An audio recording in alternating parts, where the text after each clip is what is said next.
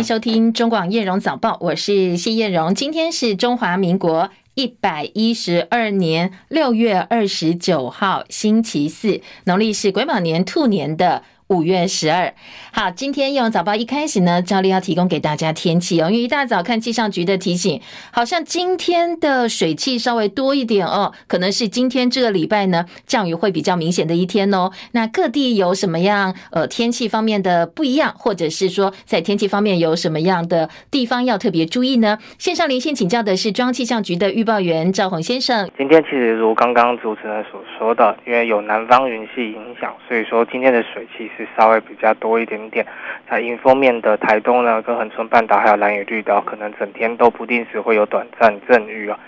其他地方的话，虽然上半天之前都还是属于多云到晴，可以看到阳光的天气，不过要留意，就是中午过后的大气可能会稍微比较不稳定哦。在西半部地区跟各地的山区，可能会有午后局部短暂雷阵雨发展。特别要留意，在山区的部分的话，可能会有局部大雨发生的几率。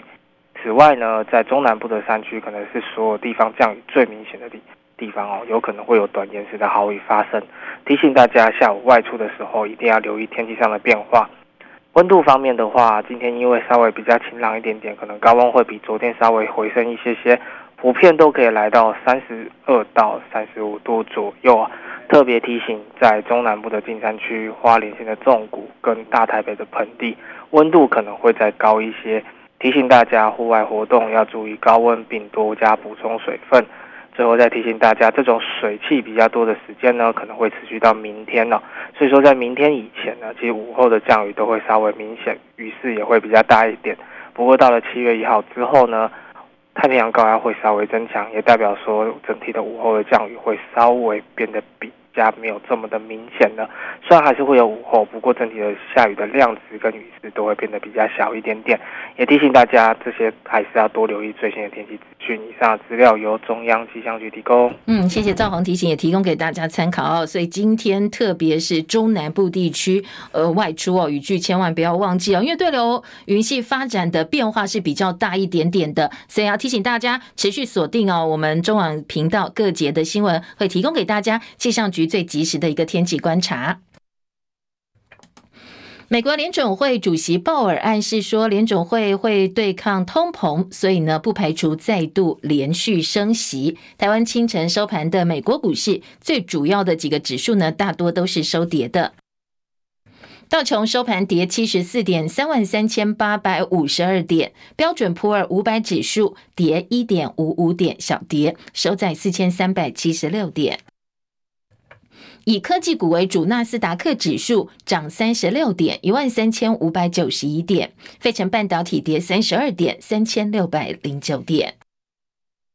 台积电 ADR 今天收盘跌幅百分之一点一四，收在一百点九二美元。美国的《华尔街日报》引述消息人士的话说，因为美国担心大陆掌握到人工智慧 AI 的核心技术，所以拜登政府现在正在考虑限制对大陆出口 AI 晶片。知情人士说，最快最快可能七月就会采取行动了。这将导致辉达本来设计给大陆市场的 A 八百晶片，恐怕因为这个政策就没有办法出货，所以这导致美国股市熄火，半导体类股今天是重摔哦。在早盘一开盘的时候，辉达、AMD 都跌幅超过百分之三。深夜收盘的欧洲股市主要指数收红，伦敦股市涨三十九点七千五百点，法兰克福指数呢涨一百零二点一万五千九百四十九点，巴黎 c c 四十指数涨七十点七千两百八十六。六点，国际油价部分，因为美国政府报告说，全美原油库存写下两个月来最大降幅，好，这个幅度超过了市场预期，所以国际油价走扬。纽约商品交易所西德州中级原油八月交割价上涨一点八六美元，每桶六十九点五六美元。伦敦北海布伦特原油八月交割价涨一点七七美元，每桶七十四点零三美金。再来关心台北股市哦，台股昨天收盘涨四十七点，收在一万六千九百三十五点，成交量两千五百九十二点四七亿元。台积电昨天收盘涨两块钱，收盘价五百七十四块钱。法人说，大盘在短时间之内震荡整理的机会是比较大的。昨天三大法人合计卖超五十四点八七亿元。另外，元泰外汇台币收盘汇价三十一点零七兑换一美元。另外，这个数字呢是比前一个交易日贬值了四点一分，成交量六点零六五亿美金。美中台的相关话题呢，美国国务卿布林肯出席智库活动的时候，他今天谈到美中关系，他表示，美方依照《台湾关系法》支持台湾，台湾的议题深具挑战，而基本原则是北京跟台湾和平解决分歧，而且双方都不支持改变现状。戚海伦的报道。美国国务卿布林肯出席美国智库外交关系协会活动，和即将卸任的协会会长哈斯谈到美中关系、俄乌战争的美国外交挑战和机会。布林肯说，美国依照《台湾关系法》，确保可以用必要手段协助台湾自卫，而这很大部分取决于北京做了什么还没做什么。布林肯重申，美国的一中政策不曾改变，也不会改变。他说，半世纪以来，美中大多时候负责任管理深具挑战的台湾。议题基本原则是，北京和台湾都不片面改变现状。布林肯说，全球百分之五十货轮运输每天行经台湾海峡，百分之七十半导体在台湾制造。一旦两岸任何一方破坏现状，全球经济危机可能引爆。他也说，在北京和中方讨论了很久，围堵、打压和遏制中国都不符合美国利益。访问北京的目的在于确保美中竞争不演变成冲突，而这要从重建稳定的沟通管道做起。记者戚海伦报道。好，另外呢，针对中国大陆近年来加强对台湾胁迫，布林肯特别强调哦，依照台湾关系法，要确保美国可以必要手段，用必要的手段来帮忙台湾自卫。当然，最主要的取决精神是北京做了什么跟没做什么。二零二四总统大选明年一月十三号就要登场了，外界也很关心中国大陆会不会透过军事或者是经济胁迫来施压台湾，影响到选举结果。美国国务院的亚太驻青康达今天出席华府智库举办的第十三届南海论坛时表示，马上台湾要选举了，就要进入敏感时刻，所以各方应该要负责任行事。他说，预期台湾会举行一场自由公正选举，不管是谁胜出哦，美方都期待跟他做进一步的交流跟合作。英国的《经济学人》所属机构《经济学人》资讯社评估，台海冲突对亚洲庞大的经济影响大过俄乌战争的冲击，其中日本、菲律宾、韩国将是风险最高的国家，而香港、越南、泰国、澳洲、马来西亚是暴露在严重风险中的市场。《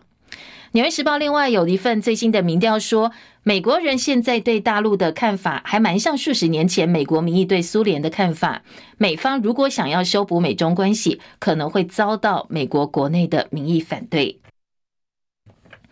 而纽西兰总理希金斯正在中国大陆进行为期多天多城市的访问，要招揽生意，帮助他的国家摆脱选举年的经济衰退。中国大陆跟纽西兰两国领导者在北京会谈，这时间是昨天了，双方也签订了一系列，最主要是促进中纽两国贸易的相关协定。大陆第十四届人民全国人民代表大会常务委员会第三次会议昨天通过了一份《大陆对外关系法》，从七月就会正式上路。这部法律最主要的通过跟实施，被认为是北京增强对外国反制的新的法律工具，其中也包括说中国大陆在必要的时候可以对其他国家采取反制还有限制的措施。俄乌战争的话题部分呢？俄罗斯出兵侵略乌克兰持续十六个月，到现在还是不断的在轰炸乌克兰各大城市。俄罗斯发射的飞弹集中乌克兰东部克拉莫托斯克一家餐厅，死亡人数已经超过十一个人了，其中包括一对年纪只有十四岁的姐妹花。俄罗斯才刚刚遭遇瓦格纳短暂兵变，大陆驻欧盟大使傅聪表示，中方不反对把克里米亚归还给乌克兰，也支持乌克兰收回一九九一年独立时划定的全部领土目标。好，这是中国大陆第一次公开表达克里米亚跟乌东四州是乌克兰的。那是不是代表说北京政府对于俄俄乌战争的立场有所转变呢？也备受各界关注。对此呢，大陆外交部毛宁表示，中方的立场是一贯的支持对话跟谈判。立陶宛说已经帮乌克兰采购两套挪威制的国家先进防空系统了，在三个月之内就会交给乌克兰。英国的《卫报》报道，曾经在乌克兰战争当中担任俄罗斯指挥官的末日将军苏洛维金，他从二十四号开始就没有在公开场合露面。美国的《纽约时报》报道说，现在美国的内的情报怀疑。瓦格纳这次发动兵变，被普廷阵前换将的这位末日将军，很有可能就是瓦格纳普里格金的内应，就是里面的间谍。但是呢，克里姆林宫昨天晚间针对这份纽时的报道也做了回应，说这完全是谣言跟八卦。但是外国媒体跟外国政府比比较关注的是，如果这一位曾经担任俄罗斯指挥官的末日将军，他确实参加瓦格纳的兵变行动，将会是俄罗斯总统普廷挥军乌克兰以来最新一个俄罗斯领导阶层内讧的迹象，当然这也是瓦格纳派跟普廷军事顾问团这两派阵营的支持者分歧是否扩大，必须要关注的一个征兆。而华尔街今天的日报，华尔街日报今天的报道焦点则聚焦在俄罗斯佣兵组织瓦格纳集团，说他们本来计划是要俘虏俄罗斯的国防部长绍伊古，还有参谋总长格拉西莫夫。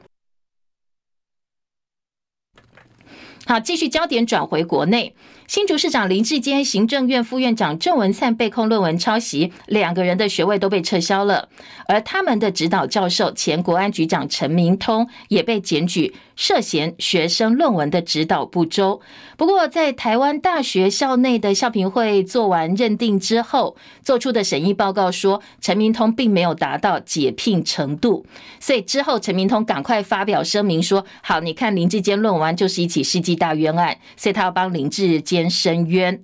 台大社科院的院长苏宏达不满陈明通对外讲的这些话，说是冤案等等，而且呢，发表了公开声明说启容贼喊冤，呼吁公布林志坚、郑文灿、陈明通审定审议的报告书，希望以昭公信。对此，台大校长陈文章昨天晚间公开回应，他首度表态说，陈明通身为指导老师，在指导学生上确实有责任哦，应该向社会大众道歉。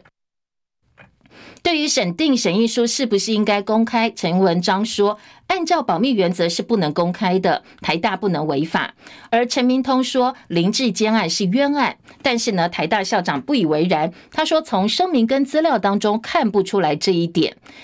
他表示，台大教评会认定陈明通没有达到解聘程度，社会大众可能会认为台大没有处理，或者是台大闪躲这个话题。不过他澄清解释说，教师法上并没有这种案例的法则，所以找不到可以处理陈明通的条文。他也建议，未来如果教师法修法，将教师对论文指导的责任纳进去，才不会让类似的案例之后不断的发生。预防国民党的小鸡跳船，国民党昨天通过总统、立委选举党员的行为规范，明定党籍候选人呢，参选人呢，不能够邀请非国民党籍参选人帮自己助选，所以包括了国民党立委参选人游淑慧啦、张思刚等等，本来打算要邀请民众党党主席柯文哲帮他们站台，不过在这一个呃所谓的党员规范的相关条例通过之后，原则上是不被允许的。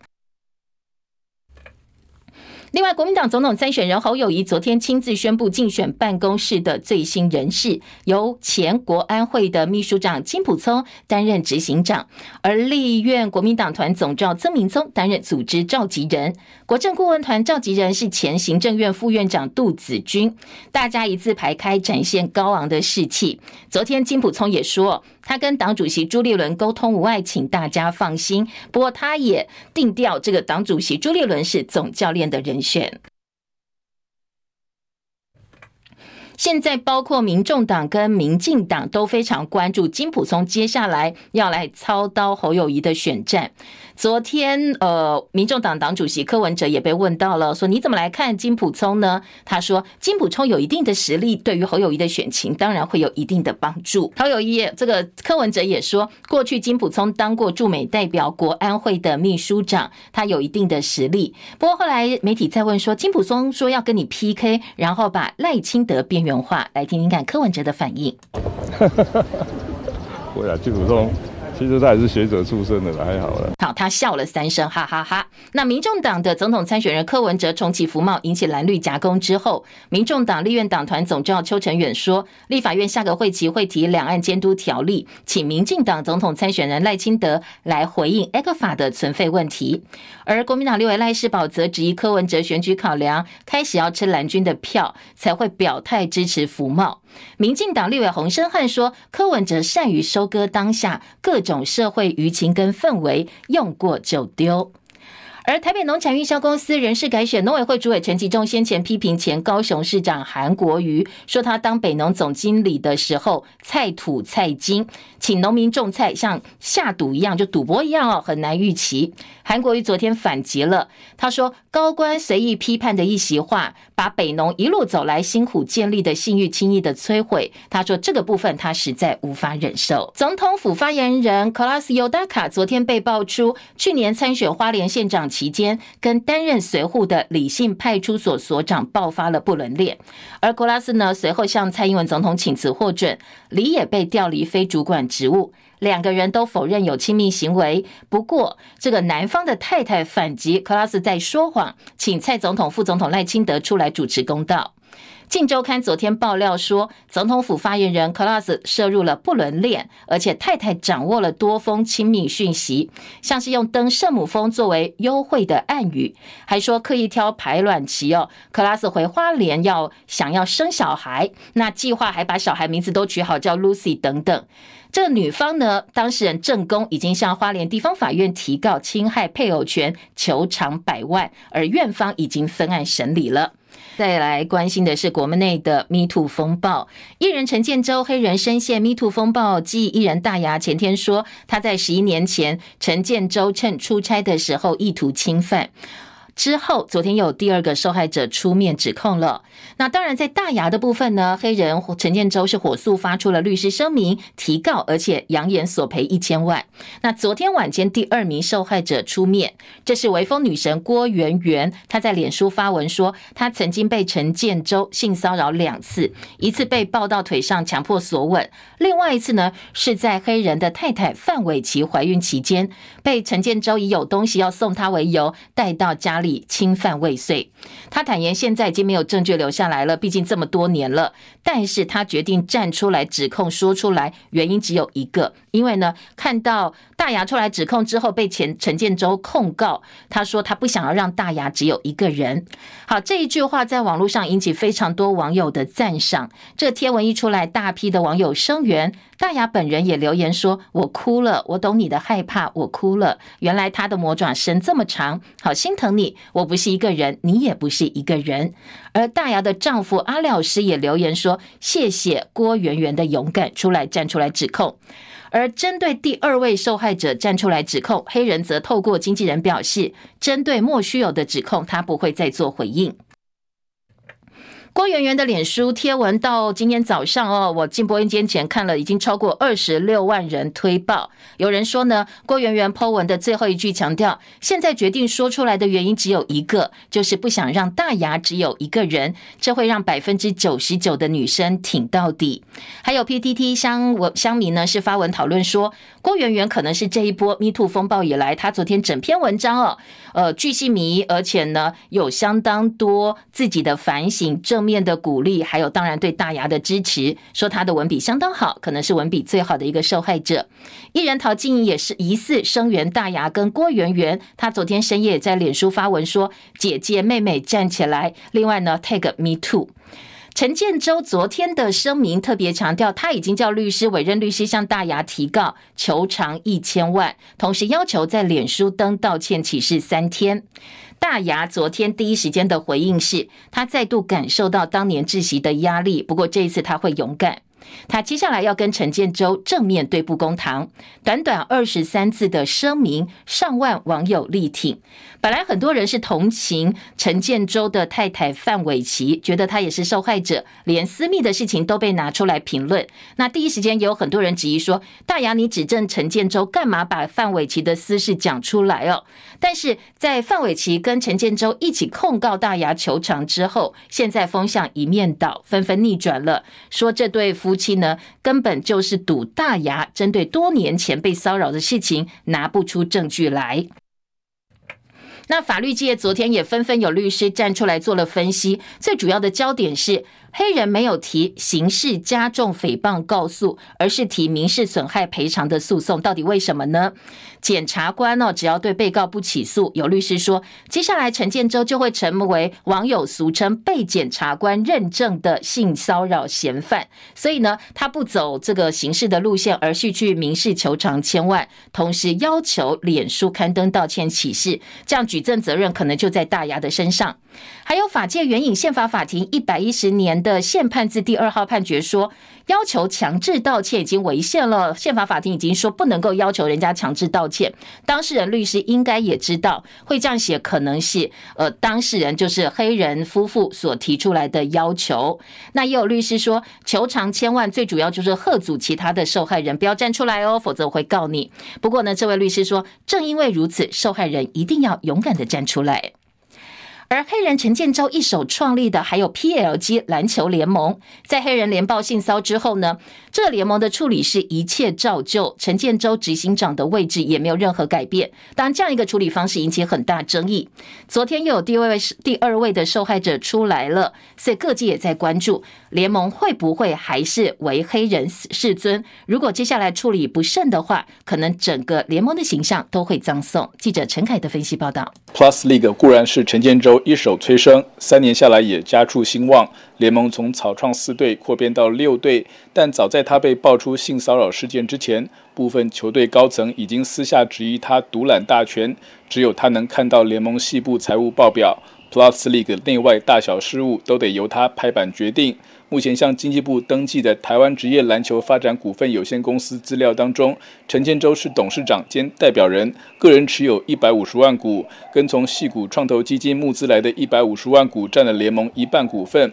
六支球团则各持五十万股，合计三百万股，跟陈建州那一半相当。但陈建州就是 Plus League 最大个人股东，董事长一任三年，公司成立第二年改选，目前他的任期还有一年。跟其他职业联盟比较，中华职棒除了会长以外有秘书长跟至少两位副秘书长，T1 联盟有会长、副会长、秘书长跟赛务长，并且设定好决策跟代理顺位。只有 Plus League 是陈建州一人全包，没有任何副手人选，几位资深媒体出身的高层也没有决策权。这样的单一领导模式现在面临挑战。虽然他十几年前涉入的性骚扰事件跟现在的 Plus League 没有直接关系，但正因为从筹备时期陈建州就把自己跟 Plus League 绑成生命共同体，一旦出事，联盟甚至台湾篮球都不免受到波及。这次帮黑人具状提高的律师还是 Plus League 的法律顾问。而在这次一波又一波的 Me Too 浪潮里，无论政府机关、政党、学校或者民间团体被受害者指控后，各单位的标准动作都是暂时将嫌疑人停职调查，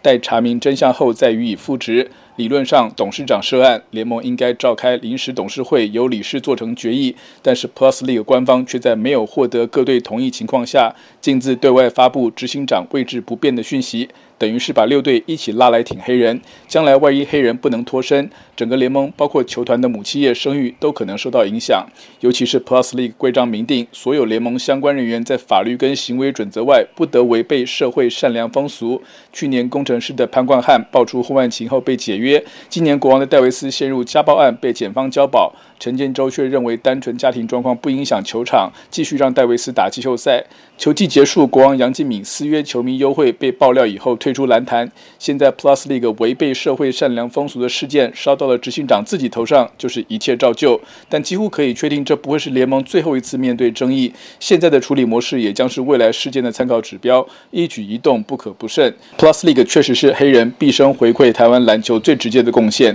但这次 Me Too 事件刚好也给了各队思考机会。如果 Plus League 甚至台湾篮球没有黑人，将何去何从？中广记者陈凯在台北报道。好，当然今天白天我们来密切关注一下 Plus League 会不会有其他的决定或进一步的说明。新北板桥汐止先前接连发生幼儿园孩童疑似被喂药事件，引起社会高度关注。在汐止的部分呢，士林地检署主动侦办，把小朋友的尿液送到台北荣总复检，用更精确的质谱仪检测之后，都没有验出。苯二氮平类的成分，在调阅监视画面、密集讯问幼儿园医检人员之后呢，综合人证、物证、书证，还有各个机关的鉴定报告。把本案说认定是无涉及犯罪，所以昨天签结了。好，检察官签结的意思哦，是检察官对于刑事案件用签写行政文书的方式跟上级报告说，我该调查都已经调查完了，罪责是不成立的，连走司法文书不起诉处分都不必要，所以就签结了。好，这是细致的部分。中广早报新闻。好，再来关心今天的早报头版重点，跟昨天一样，我手上五份报纸各有各的精彩，头版焦点不太一样。首先，中时的头版头条是关心镜电视，昨天呢，NCC 强度关山镜电视上架四比零过关，这则新闻联合报放在头版的下半版面，一样说镜电视上架八十六频道，NCC 通过。四比零，昨天呢是有两票弃权。联合报说董监变更案也付款过关了。那立委说这是 NCC 主委陈耀祥的荒唐。好，这个争议呢，今天呃中国时报在头版头条加上内页二版，联合报是头版头条配合内页三版都有非常大篇幅的报道。等一下带大家来掌握来听。那联合报头版头条是什么呢？继续是来力挺自家主办的世界新闻。文年会昨天正式开幕。那当然，今天在头版的部分，联合报说蔡总统昨天出席了致辞，纽时的总编辑也在现场。那纽时总编辑特别强调，中美紧张局势让人担心。而蔡总统致辞的时候说，会致力跟民主伙伴的合作。今天的联合报内页大概有两大完整的版面在报道这个世界新闻年会。而中国时报另外头版下半版面的新闻焦点还包括了金普聪担任侯友宜竞选办公室的执行长，他昨天强调，如果真的要打赢选战的话，大家的步伐必须要整齐。另外，中时头版右半边下半版面呢，则是中国驻欧盟大使说支持乌克兰收回全部的领土。自由时报今天的头版头条来关心的是。美国的众院军委会议员到台湾来访问嘛？哦，昨天拜会蔡总统，蔡总统说台美携手守护印太的和平。而中间版面，自由时报放的又是呃，这个自由向来哦，一定会放在头版的国民党地方人士、政治人士的一些相关弊案。这一次关注的是宜兰县议员涉嫌贿选，还有国民党籍的花莲玉里镇长涉嫌贿选。龚文俊、庄淑如被判当选无效。好，这个司法判决呢，自由是放在头版中间版面大标题报道，当然还是看到一个大大的国民党党徽哦。不过这都是一审啦，而且当事人都说会继续提出上诉，所以案件在司法程序的部分并没有真正的走完。下半版面，国防国我们的国军防弹衣布料采购协力商竟然下单中国，爽赚六千七百万。还有一个新闻呢，是今天自由时报放在头版上半版面，告诉你说，现在数位部要提修法了，说我们的电子签章要等同实体签章，数位签章是电子签章的一种，它由特定凭证机构来发凭证，使用数位签章签文件，接下来要推定是本人亲签，也希望能够争取他国采认我们的认证机构、凭证机构纳入技术对接合作，来跟其他国家推动互相承认我们的数位签章。好，自由时报今天的头版报道，除了综合性报纸的新闻焦点之外呢，今天财经报纸的头版头条，赶快来掌握一下哦。今天财经报纸《经济日报》的头版头条。那在呃经济说的最主要的是美国联准会主席鲍尔，他昨天表示哦，呃，接下来不排除会连续升息。好，今天经济的大标一看头版就是斗大的字，说不排除会连续升息。而相同的新闻呢，今天《工商时报》也放在头版。那《工商时报》的标题是。鲍尔说不排除背靠背升席。好，如果说呃有看棒球赛就知道，back to back 就是一支全垒打接一支全垒打，就是连续的意思哦。所以不排除背靠背升席。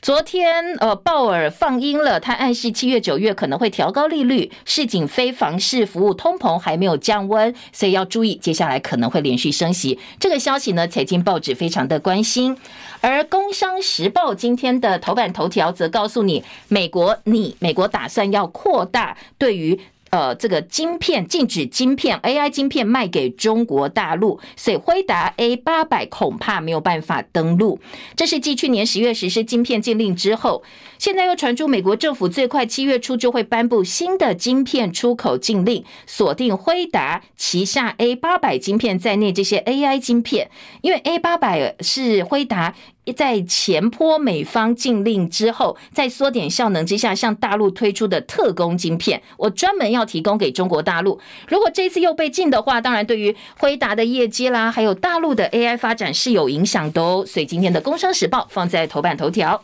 另外，在财经报纸《工商时报》下半版面也关心台北股市，告诉你台股一万七千点得而复失，第三季可能会先下再上。苹果股价飙天价，市值攻三兆美金。好，这是几个报纸哦，头版头条的新闻焦点，提供给大家做参考。听完头版头，我们就回头来听听看，在头版其他位置有哪些重要的分析，还有大家可以从哪些角度来听这些新闻来做一个思考哦。我们先来听的是《中国时报》跟《联合报》。今天关于 NCC 呃强渡关山让静电视上架的消息，今天中时的头版提到，在也强力谴责整个审查是黑箱审查，蓝营的立院党团扬言下会期拒审预算。昨天静电视在诸多争议的情况之下，通传会 NCC 在主委陈耀祥强势督军，四比零通过了负责人变更，还有上架三十二个有线电视系统。八十六频道这两个案子，再也都是炮声隆隆的，说这么多的争议都没有解决，你就强渡关山让他上架哦，违法滥权，所以要求陈耀祥下台。那当然，刚才也提到了有扬言说要拒审预算的，这是今天的中时头版的报道。那马上在呃进电视的部分呢，最快七月就可以在八十六频道上架，全台大概两百六十三万户就可以看到进电视。昨天国民党参选人侯。友宜也说，现在台湾新闻自由已死了，那 NCC 独立机关名存实亡了。昨天其实，在也是有一些呃这个抗议的行动的，像 NCC 管制楼电梯，蓝营立委本来要抗议，后来呢又被挡在门外了。但是呢，在昨天进电视过关之后，它是近十年来唯一发照的新闻台，但是也是最具有争议的电视台。NCC 排审静电视两个案子的时候，陈耀祥已经被士林地检署列为他自案的渎职被告，所以主持会议的资格引起争议。再也就直冲 NCC 踢馆，要阻止委员会召开。后来 NCC 是用视讯的方式举行委员会，不过静电视董事长郑优没有到会陈述，最后决定择日再审。那昨天就趁立法院的休会时期，又去排审静电视两个案子，在。也就当然不满意，说你根本就只是想要利用这个机会，赶快把它 push 过关哦。所以呃，今天的中时把昨天呃整个在野的抗议行动啦，批评陈耀祥明目张胆的图利等等哦，做了还原的报道。好，在去年一月刚刚拿到执照，不到两个月的时间，马上在静电视部分爆发，包括经营权大地震啦，一个月内换了四个董事长，又传出有政治力介入，所以市场对他的资金来源、股东的股权，还有呢，到底要后面是不是所谓的民进党或绿营人士想要借此来主导整个舆论，或者是呃媒体，也引起很多的争议。昨天 NCC 主委黄文哲说：“呃，我们其实有一个切结书，要求静电是八大原始股东要签股权，除了交付信托，不能够全部或部分转让持股，也不能够找人头代为持股。如果说八大股东不愿意在一个月内签这个切结书的话，这个董监变更案就不会成立，就不会过关。好，这是一个但书哦。但是今天中时的二版说，静电是争议不断，陈耀祥假装瞎看不见，发照挺到底，补件三十多次，一直到过关。NCC 漠视程序正义，再度印证绿能你不能。说这么多的程序正义备受质疑，毫不避讳，毫无羞耻的陈耀祥站在第一线力挺进电视，装睡的人叫不醒，装瞎的人看不到，你奈他何呢？学者炮轰 NCC 持护绿色力量的凶手，态度傲慢，介入媒体第四权，超过威权时代的新闻局。过去喊党政军退出媒体，侯友宜说都是民进党的谎言。前董座陈建平点名裴伟，好，这个裴伟呢是静电视哦，现在负责的一个，就是一开始就是裴伟来创立，担任董事长，后来因为要求定县市跟镜周刊要切割，裴伟才下台的，才做切割的，所以前董座陈建平点名裴伟，他涉嫌违法掏空，说整个静电视案呢是臭不可闻的政治弊案，呼吁侦办静媒体帝国。好，这是中国时报今天的部分。报道，联合报在三版呢，则是大篇幅的报道说，静电视案葬送了 NCC 的公信力。那民进党说。呃，我不乐见阻挡 NCC 行使职权，但是再也包括侯友谊说台湾新闻自由已死啦，民众党说这是帮执政党护这个静电视强渡关山，时代力量说陈耀祥根本不是什么独立中立机关，他眼里只有民进党的党意。业界说活不活得下去才是重点，因为他的财务状况真的很有问题。NCC 主秘说没有办法上架就没有办法正常营运，当然就没有办法赚钱。钱了，好，当然大家有质疑的声音，也有帮他讲话的声音。再来，在联合报记者周佑正的特稿说，整个 NCC 审议的过程呢，乌烟瘴气，国家机器党政黑手干预，连 NCC 主委陈耀祥都被列为渎职被告，在野学界民间质疑不断，但是涉嫌渎职的主委铁了心护航到底，蛮干到底，印证了民进党政府无视民意。还有呃，股东愿意切结吗？这个游戏恐怕还会歹戏拖棚啊！因为呢，如果说股东出具见血呃切结书跟进电视董监变更案申请绑在一起，那恐怕自己要负点责任哦。所以这部分到底会不会签，不知道。今天自由时报报道进电视的角度说，上架审查拖太久是过度管制。说静电视去年一月十九号获得声设许可，提出十二项负担，十四项保留许可废止权，十六项行政指导。那自由是力挺说，呃，这个已经拖太久，赶快让它过关吧，否则新闻台品质应该要交给观众决定，让观众决定它的去留。好，这是今天的自由时报啊，当然是呃比较站在。NCC 通过的这个决定跟静电视过关，静电视的立场来讲，各个报纸呢有不同的报道，提供给您做参考。继续来听的是今天在其他的新闻焦点部分呢。首先，《自由时报》的头版说，美国众院军委会议员拜会蔡英文总统，说要支持台湾，坚定不移。蔡总统感谢罗杰斯访问团，不分党派的挺台湾。那自由的二版版头呢，则是睽违二十九年，我们的副阁揆郑文灿去访问日本，拜会自民党干事长。曾经担任外相茂木敏充说，台日共享自由民主理念是非常重要的合作伙伴。美国前驻联合国大使、共和党总统初选参选人海莉，这是个女生哦，她说呢，不能够让中共侵台这件事情发生。美国众院设老虎小组，要加快对台。台湾交付武器，好，这是自由时报内页二版的几个焦点。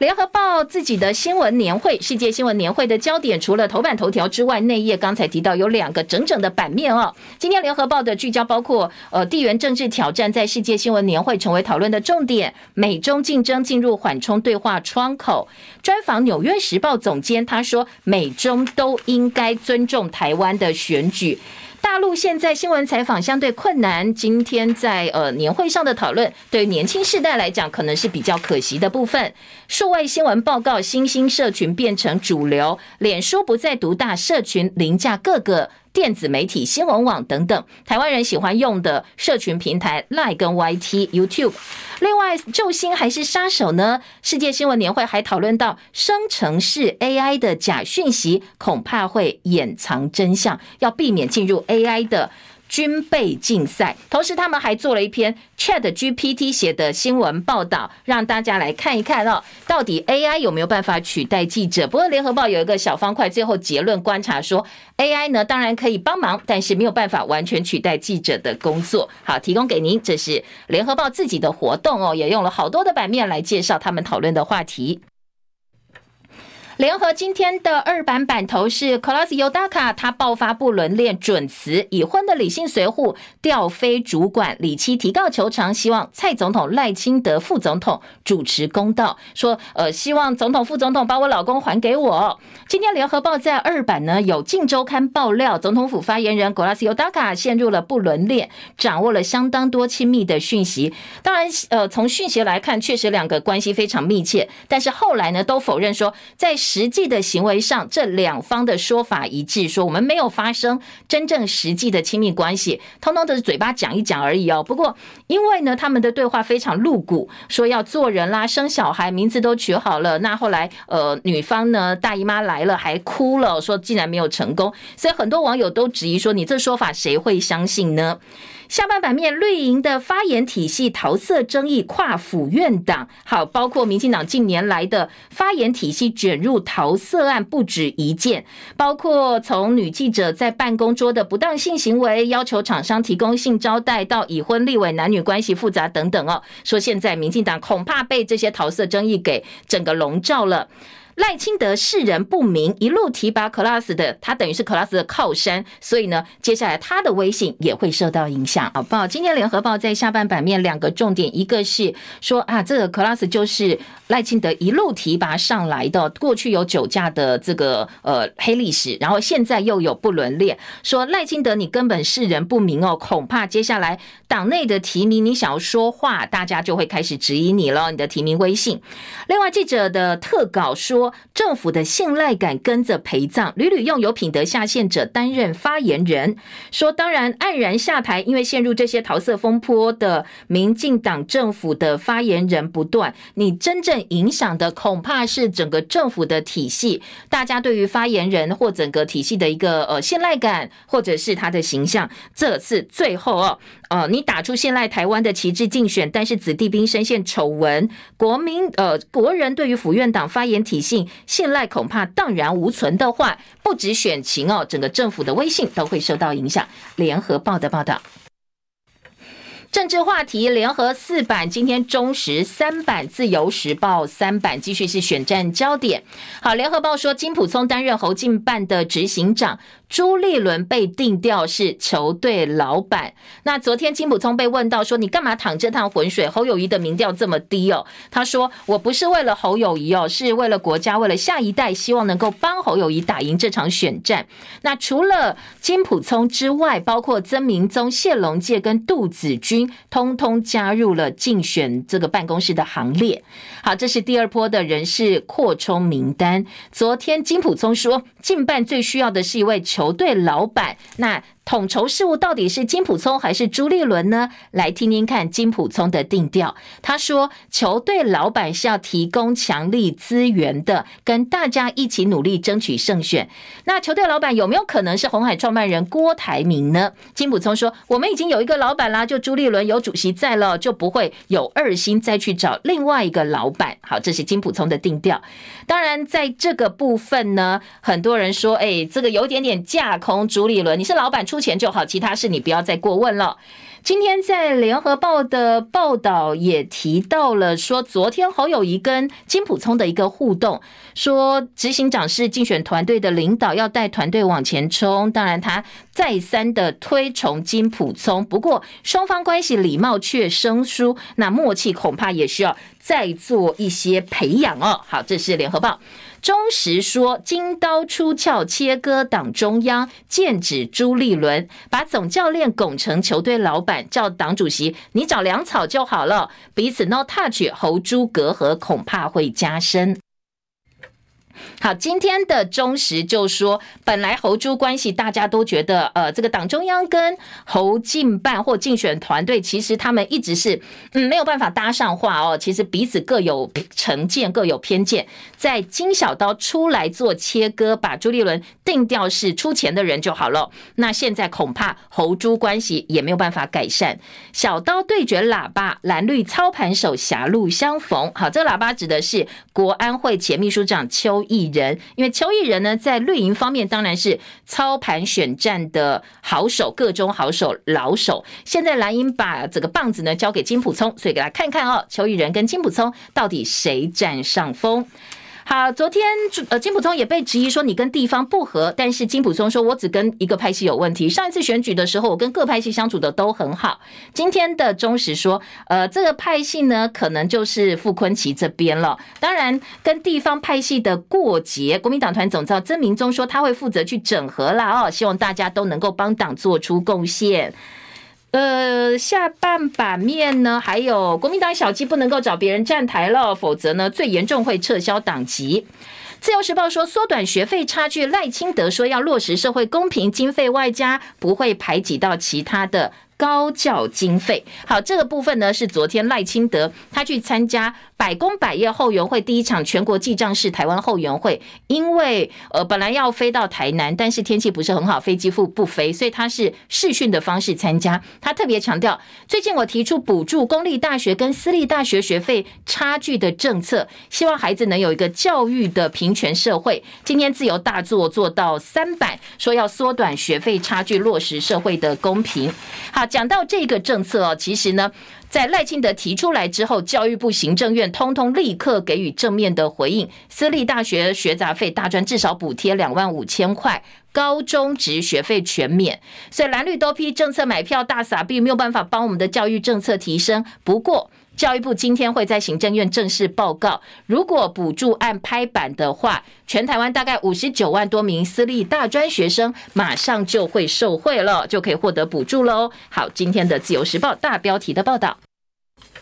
侯友宜另外一个话题是细致胃药案，中国时报说胃药案没有药物反应，士林地检署已经签结了。那侯进办则说，呃，民进党散播假消息才是真正的喂毒。赖阵营在检方把全案签结之后，应该要道歉。还有专家说要有检调出面来讲这个事情到底是不是整个乌龙事件。好，在细致的部分呢，当然现在已经毛发没有验出，所以胃药案签结板桥幼儿园，因为还有部分的。呃，检验结果没有出来嘛？预计最快最快七月初会跟大家报告。那七月十五号是最慢 deadline。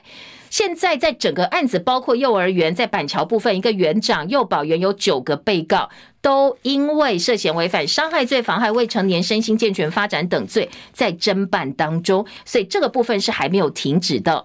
呃，到底算不算乌龙？恐怕要等到所有的结果出来，检方做一个定调才知道哦。好，这个是未要案的部分，联合中时的报道。再来听到的是关于内页新闻，当然信骚今天的早报，今天还有一个跟教育有关，远见公布的最佳大学排行榜。那综合大学前四名，台大、成大、阳明、交大、清华大学、中山排在第五名。好，当然前面四名都跟半导体有关系哦。中山也是因为取得半导体学院跟后医系的资格，所以挤到了前五大。那另外前四都是有设立半导体学院。好，这是一个观察的指标。当然少子化，所以今年入围的学校也变少了，很多小学可能开始呃大专院校或小学学校都会面临少子化的一些冲击。好，再来听到的是韩国瑜昨天回击陈吉仲、蔡土、蔡金的说法，说是把整个北农的信誉过去的努力都毁掉了。联合报中时还有四月份行人死亡暴增，闯红灯低头族列为重点取缔。大安会说很多事故其实是行人违规，所以你不可以只有要求驾驶人哦，你在行人的部分恐怕也需要特别呃这个多注意才行。再来听到的是影剧版，当然性骚扰案，除了刚才提到陈建州，还有个廖俊哦，李一言，这是一个网红，他指控廖俊对他涉嫌性骚扰，在民国一百零四年对他性侵未遂，廖俊在儿子的陪同之下到警局提告，那这个网红则是在律师跟妈妈的陪同之下开记者会还原真相，然后后来呢，廖俊的儿子又提出疑点来质疑对方，所以双方是互有往来哦，到底廖俊有没有对这？一个网红涉嫌性骚甚至性侵未遂，影剧版有把大家的说法都做了报道。当陈建州求偿大牙这部分的回击还没有第二个受害人，因为早报截稿时间可能没赶上，所以呢，大家做的不是很大哦。但是都有提到郭媛媛这个第二个，他说不要让大牙只有一个人，所以昨天也出来了。防止诈骗，第三方支付要登记纳管。今天《醒报》头版头条，《自由时报》也是大篇幅报道，提供给您参考。以上是今天早报的头版内页新闻焦点，谢谢大家收看收听，记得帮友按赞分享，明天见喽，拜拜。